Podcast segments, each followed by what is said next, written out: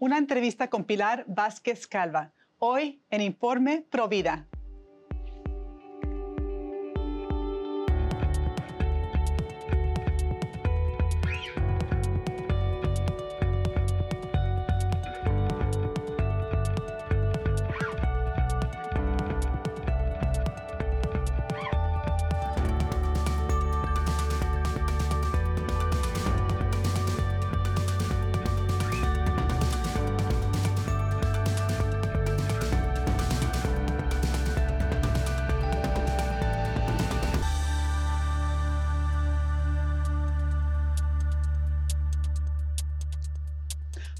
Amigos de EWTN, les saluda Astrid Bennett Gutiérrez. Están en su programa Informe Provida. Les saludo desde los estudios de Orange County en California y para el día de hoy les traemos una gran entrevista con una amiga provida nuestra, eh, Pilar Vázquez Calva. Ella estuvo en la Marcha por la Vida y bueno, nuestro productor eh, Pablo Pilco tuvo la oportunidad de entrevistarla sobre unos eh, grandes proyectos a favor de la vida que están impulsando el movimiento Provida entre los hispanos en Estados Unidos y también por todo el mundo. Ella es abogada y radica en Washington, D.C. con su esposo y he, tenido la oportunidad de colaborar con, con Pilar en, varias ocasiones eh, a través de, ah, bueno, sus entrevistas que ella hace eh, por motivo de diferentes ah, temas pro vida. Y bueno, tal vez ustedes la conocerán porque ella es la hija de la también muy reconocida doctora Pilar Calva, que es, bueno, un gran don para el movimiento Provida, sobre todo en Latinoamérica. Y bueno, ella tiene unos grandes proyectos que nos va a compartir el día de hoy en su entrevista. Nos hablará de Alianza por la Vida, y también de la colectiva de mujeres libres y soberanas. Qué interesante título, porque yo pensaría con un nombre así que sería un grupo feminista, pero no, todo lo contrario. Ellas están eh, reclamando esas palabras de libertad, la auténtica libertad, la auténtica soberanía. Bueno, es, es este ser pro vida, es entender la feminidad auténtica, defender la familia, que es la fuerza y la virtud de ser mujer. Y bueno, ella, este, también, ah, bueno, es abogada, así que entiende sobre temas legales, pero me encanta cómo ella lo hace accesible. Por ejemplo, ella estuvo muy presente con sus compañeros en la Marcha por la Vida y también, bueno, cuando, cuando hubo esa gran victoria en la Corte Suprema con la decisión Dobbs versus Jackson Women's Health, ella estuvo presente para poder eh, explicar exactamente lo que estaba pasando en la Corte Suprema, porque lo que pasó en, en junio del 2022, eh, esa gran victoria a favor de la vida en Estados Unidos, Unidos eh, repercute por todo el mundo. Eh, lo que ocurre aquí en Estados Unidos tiende a repercutir por bien, para el bien o para el mal en el resto del mundo y en particular en Latinoamérica. Y bueno, ella también, como yo, tenemos la preocupación eh, de que los hispanos aquí en Estados Unidos siguen siendo uno de los blancos preferidos de la industria del aborto. Y por eso mismo es que grupos como Alianza por la Vida son tan importantes para que sigan impulsando el mensaje pro vida entre los hispanos de Estados Unidos, eh, porque tristemente con cada año que pasa, con cada generación, eh, la población hispana en Estados Unidos se está pareciendo más y más a, la anglosajona, o sea que estamos siendo un poco más eh, liberales en cuanto a los temas del, aborto, de la familia, y eso es por falta de información. Oseas 4.6 en la Biblia dice, mi pueblo perece por falta de conocimiento. Y es una paradoja porque sé, que los hispanos siguen siendo muy sensibles eh, a la familia, al tema de los hijos. Eh, realmente se les alumbra el rostro a los padres cuando hablan de sus hijos. Es lo que más les, lo que más les mueve eh, para luchar en este país, en Estados Unidos, es poder dar lo mejor a sus hijos. Y bueno, la pregunta es, ¿qué es lo mejor? Y así que los grupos Alianza por la Vida explican a los padres, a las familias, por qué debemos de defender la vida, por qué debemos de defender a los más pequeñitos de entre nosotros. Y bueno, em, me ha tocado a mí ver cómo sí existe esperanza entre los hispanos en particular los jóvenes, porque los jóvenes hispanos en Estados Unidos son la demográfica que está creciendo más rápidamente. Así que representan ellos una gran esperanza si podemos alcanzar sus mentes, sus corazones, para que sean a favor de la vida. ¿Y por qué un joven hispano, latino, eh, se dice ser pro aborto o pro elección? Eh, tiende a ser porque las escuelas públicas en particular o los medios o la cultura le están enseñando de que el aborto es un bien y realmente no le están diciendo toda la verdad. Eh, ellos eh, piensan que apoyar el aborto es apoyar a la mujer, eh, es, este, estar a favor de los derechos de la mujer, cosa que no es verdad. sabemos que en el aborto existen dos víctimas, principalmente un bebé que es destrozado, descuartizado, torturado en el vientre de su madre y una mujer que queda gravemente marcada después de un aborto. Así que los que estamos en Provida, como Pilar, estamos explicando a nuestros eh, compañeros, a, los jóvenes, a las familias eh, hispanas, lo que es realmente el aborto, eh, que cobra dos víctimas, que destruye una vida humana. Y, ese también les explicamos que ser pro vida es no solamente anunciar esta verdad, sino comprometernos con ayudar a esta madre, darle el apoyo que necesita, el, cariño que le hace falta, la compasión. Cuando un joven hispano entiende esto, muchos de ellos cambian de parecer, entienden que quieren ser pro vida, qué es ser pro vida realmente y se convierten en grandes defensores de la vida. Pero por eso mismo tenemos que apoyar a grupos como Alianza por la Vida, eh, colectiva de mujeres, para que podamos llevar ese mensaje donde tal vez eh, no es muy bienvenido, pero debemos de luchar siempre, entrar donde esté la puerta abierta, por lo menos hablar con nuestros familiares cercanos en redes sociales, personalmente, para que ellos entiendan esta verdad. Y bueno, ojalá les, eh, les guste, ojalá les anime esta entrevista con la activista Pilar Vázquez Calva. Mi nombre es Pilar Vázquez Calva, soy abogada, estudié en México y ahora voy a cumplir justamente 10 años de vivir aquí en la zona de Washington, D.C. Cuéntanos sobre tus iniciativas Pro Vida. Son dos iniciativas que están trabajando en temas diferentes, pero que yo creo que se complementan, con Alianza por la Vida, que organizamos el único evento en español en la Semana de la Marcha por la Vida. Buscamos formar e informar a la comunidad latina que participa en la Marcha por la Vida. Y también eh, estamos trabajando con el colectivo de Mujeres Libres y Soberanas.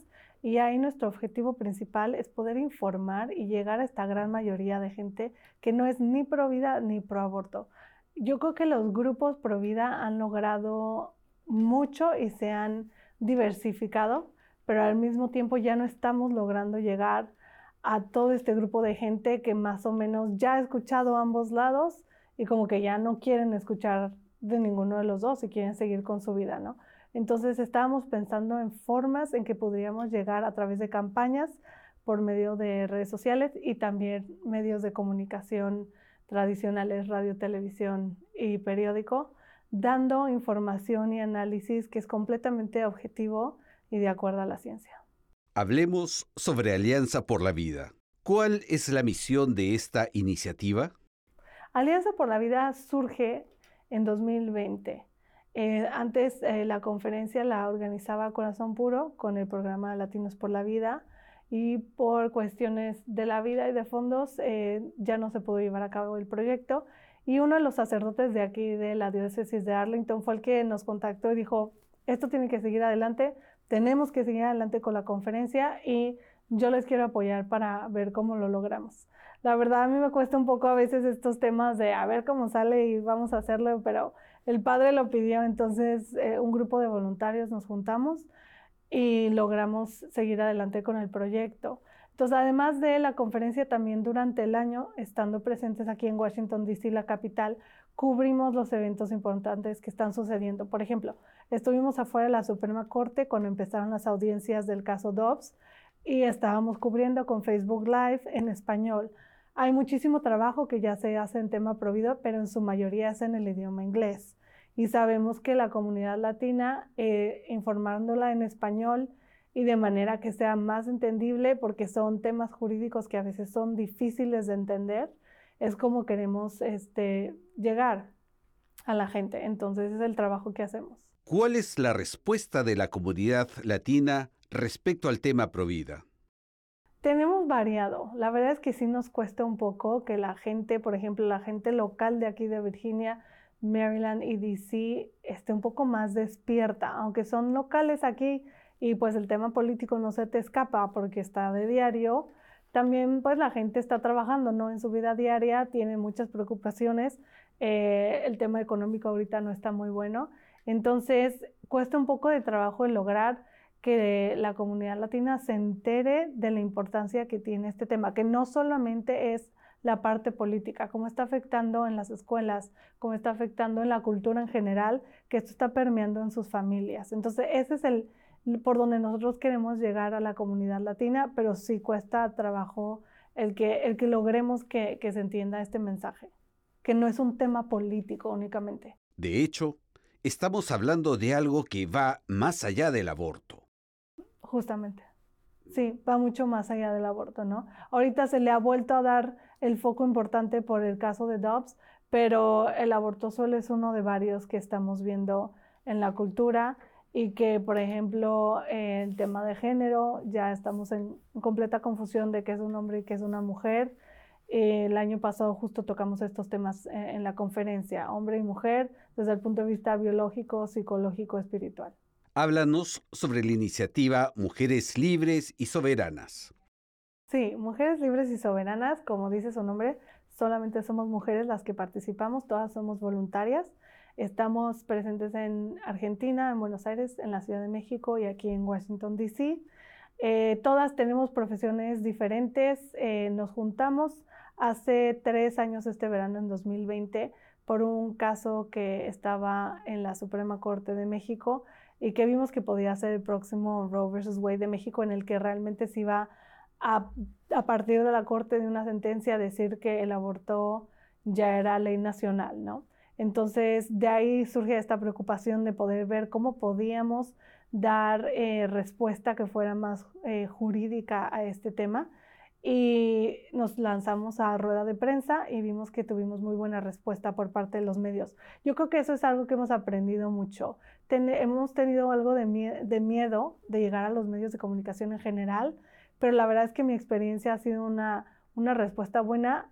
No nos han editado los comunicados de prensa o las ruedas de prensa, prácticamente lo que decimos es lo que sale en los medios de comunicación entonces, para mí ha sido una experiencia nueva, renovada, de poder decir, yo creo que lo que nos faltaba era lanzarnos. Entonces, ¿les funciona mejor no presentarse directamente como una organización cristiana y católica? Yo creo que sí, yo creo que el no presentarte de frente como, como completamente católico o cristiano te ayuda a la hora de presentar el argumento, que siempre lo hemos dicho, ¿no? Es completamente complementario lo que nos enseña la fe y lo que dice la ciencia y lo jurídico.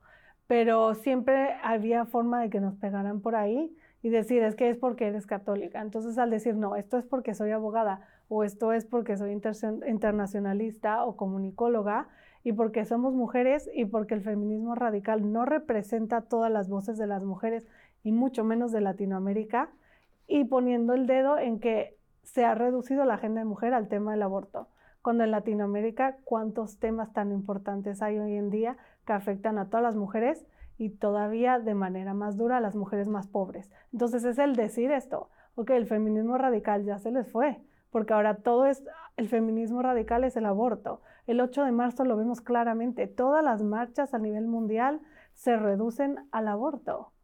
Cuando hay cuántos otros temas de salud, de tema laboral, de seguridad, de violencia, y esos ya se quedaron atrás porque la agenda se, se vio reducida a esto. ¿A qué te refieres cuando añades el adjetivo radical al feminismo? Sí, en nuestro punto de vista el feminismo radical es el que dice no violencia, pero va a las calles y violenta. Em, entonces, a nuestro punto de vista, el que salgas a una calle a exigir la no violencia, pero destruyas todo a tu paso, es completamente contradictorio. Incluso se ha llegado a extremos en la Ciudad de México en que se ha prendido fuego a mujeres policías y se ha puesto en peligro la vida de otras mujeres. Entonces, por eso lo llamamos radical, porque ahí están, las, las respuestas que estamos viendo y que entonces es completamente contradictorio que yo estoy pidiendo paz y no violencia, pero yo se la estoy infligiendo a otras mujeres incluso. ¿Existe un feminismo del que estemos a favor, basado en una recta antropología y que busque promover realmente a la mujer? Sí, justamente es eso. O sea, el, feminismo en su momento lo que buscaba era la completa igualdad frente al hombre en la ley, ¿no? O sea, desde el punto de vista de poder votar. Esto no tiene ni 100 años que las mujeres pueden votar prácticamente alrededor del mundo.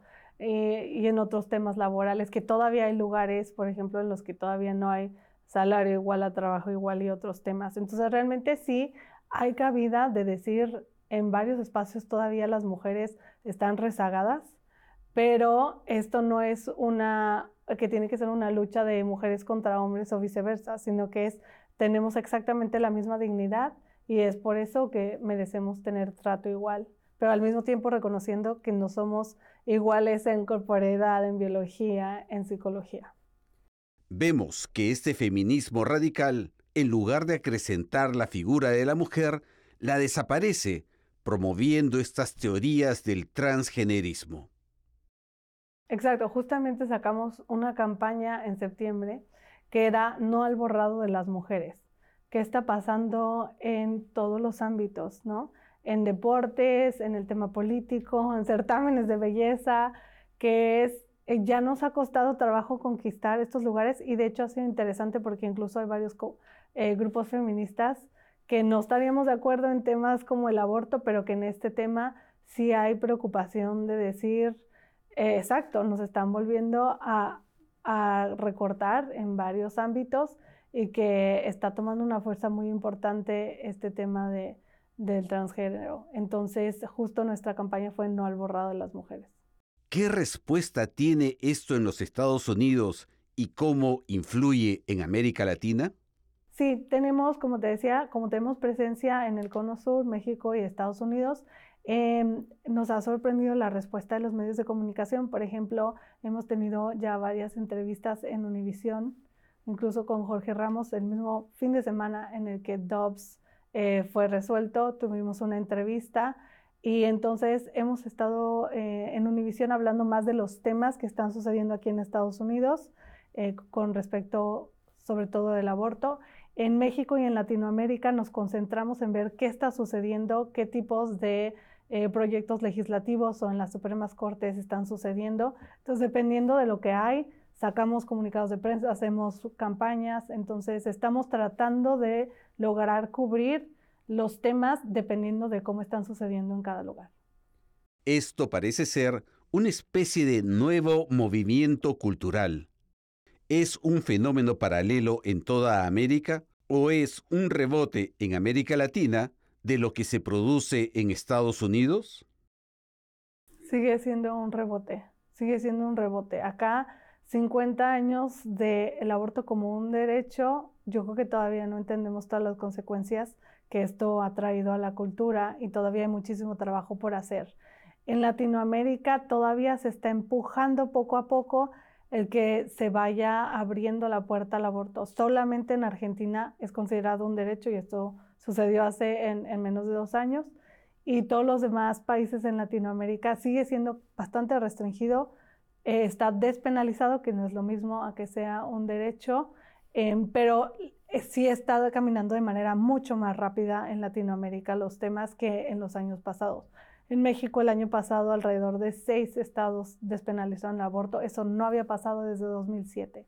Entonces el trabajo se está volviendo cada vez más urgente.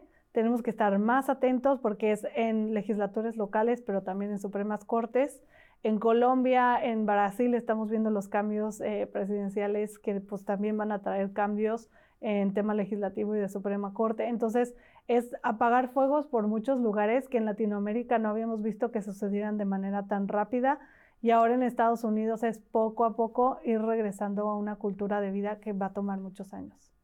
¿Cómo se puede contactar con ustedes? O quizás ayudarles en estas iniciativas. Sí, tenemos nuestras redes sociales, que son eh, Mujeres Libres y Soberanas en Facebook, Instagram y muy pronto nuestra página web.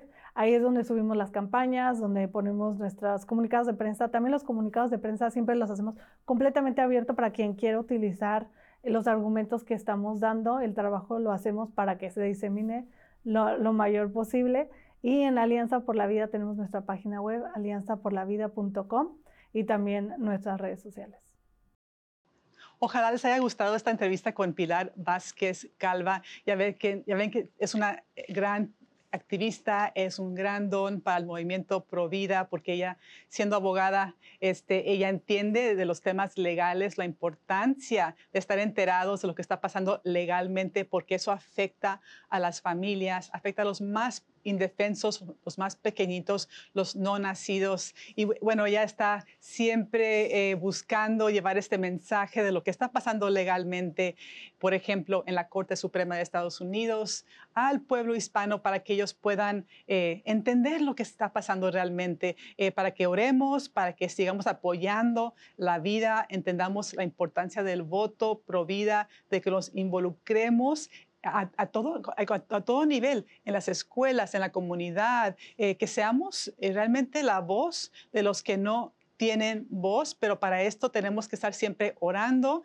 y también estudiando para ver realmente eh, lo que son las amenazas y para también ser la luz, para tener siempre la verdad y poder llevarla donde más hace falta. Y bueno, también me encanta que, al igual que yo, Pilar, muchos líderes a favor de la vida que trabajan con los hispanos en Estados Unidos y bueno, en otros países entienden la importancia de la familia y de que los padres estén equipados para transmitir sus valores a sus hijos, si no los transmiten el mundo, la cultura, eh, las fuerzas adversas, eh, van a capturar sus mentes y sus corazones con los engaños que están al orden del día. Ah, le dicen al aborto que es un derecho, dicen que el aborto es algo bueno para la mujer, que la libera, que es justicia. Palabras claves que los jóvenes entienden como un bien. Ellos quieren estar a favor de la justicia, quieren estar a favor de la libertad de la mujer, pero estar realmente a favor de la mujer es estar a favor de la vida, es estar a favor de apoyarla, decirle la verdad y acompañarla en un embarazo eh, difícil, por ejemplo, y existen muchos grupos de apoyo. Tantas mujeres abortan porque piensan que no tienen otra opción. A muchas se les humilla, se les presiona abortar y esa parte muchos jóvenes nunca la entienden. Entonces, eh, qué bueno que grupos como eh, Alianza por la Vida, eh, que dirige em, Pilar Vázquez Calva, qué bueno que están equipando a los padres. Por ejemplo, tienen ellos una conferencia hispana durante la Marcha por la Vida Nacional en Washington, D.C. Me ha tocado colaborar con este, con este Congreso para poder traer temas a, los hispanos, en particular, particular a los padres de familia, muchos hispanos inmigrantes, eh, la gran mayoría, por no decir todos, este, llegan a este país con un gran anhelo de dar lo mejor a sus hijos. Y lo mejor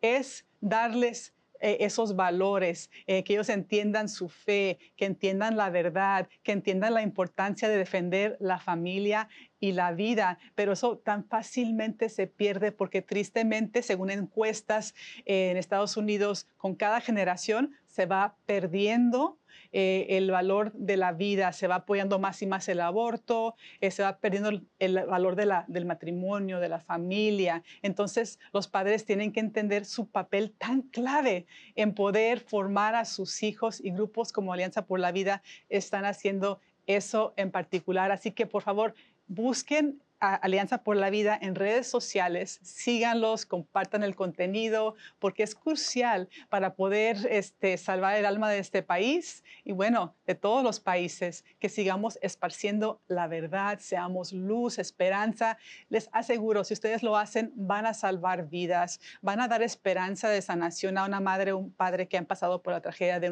un, aborto y no hay cosa más grande que poder dar ese tipo de esperanza, ver a un niño que se salva por una palabra amable, una verdad que tú compartiste. Es algo tan, tan importante. Y bueno, les invito también amigos a seguir eh, la página de Informe Provida en Facebook, donde compartimos esta entrevista y también eh, les damos recursos eh, relacionados con el tema de hoy. Y también me pueden seguir a mí en mis redes sociales. Estoy en Astrid Bennett Gutiérrez en Facebook y en Instagram también. Me pueden escribir a mi correo electrónico. Tengo una página, somosprovida.com. Y bueno, también tomen acción involúcrense, entiendan que estos recursos para los padres son muy importantes, busquen oportunidades también para que sus hijos sean parte del movimiento Pro Vida, para que vean a otros jóvenes que también están participando a favor de la vida en las marchas locales, que ahora por todo el mundo existen marchas Pro Vida. Eh, entérense cuándo va a ser para que hagan planes para participar. Vayan con sus ah, playeras, con sus pancartas, eh, sean la voz. es, es algo bellísimo ver a las familias participando, sus hijos desde muy pequeñitos, bebitos ya eh, en su carreola en las marchas por la vida con sus pancartas, eh, siendo esa voz. es tan importante que los enseñan desde muy pequeñitos. Muchos de ellos se convierten en grandes líderes por la vida y esa es la gran esperanza que tenemos. Así que ojalá muchos sigan participando y no pierdan la esperanza. Dios está con nosotros y trabajamos para que pronto, pronto llegue el día de que el aborto sea una pesadilla del pasado y sigamos sanando corazones. Este ha sido Informe Provida. Amigos, les agradezco su sintonía el día de hoy. También les recuerdo que todos los católicos somos Provida. Hasta la próxima. Dios los bendiga.